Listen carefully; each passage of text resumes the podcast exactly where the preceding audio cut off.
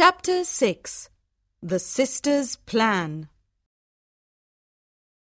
The next morning, Beauty wakes up in her bedroom in her father's house. She gets up and goes downstairs. When her father sees her, he cries, Beauty, is that you? How wonderful! My daughter is well and she's here.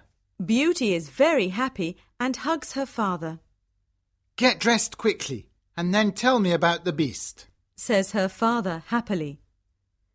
She goes to her room and finds a chest full of beautiful clothes, This is a present from the beast.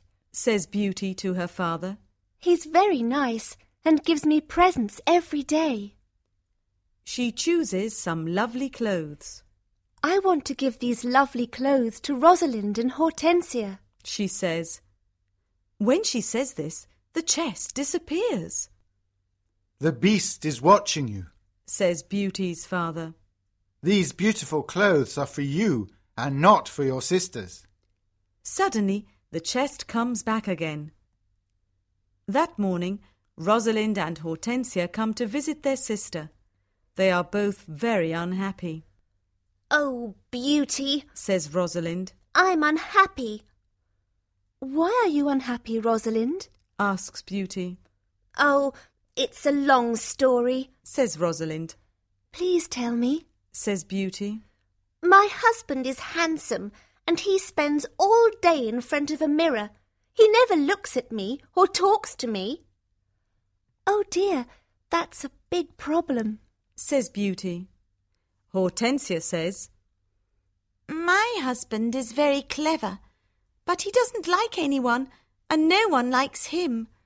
I can never invite my friends to lunch or dinner because he doesn't like them.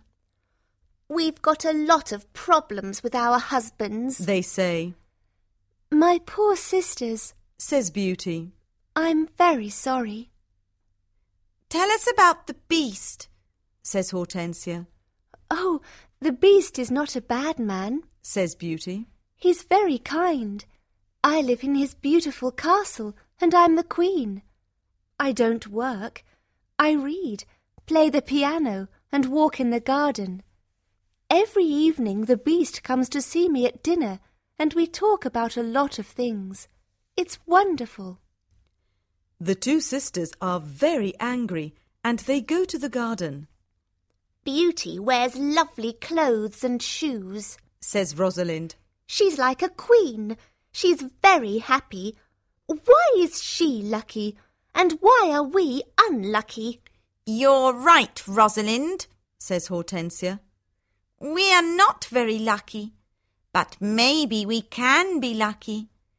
Beauty has to return to the beast in a week, or he's going to get angry and eat her.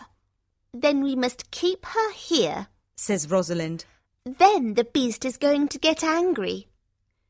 During the week, the two sisters are kind to Beauty. They talk and laugh with her.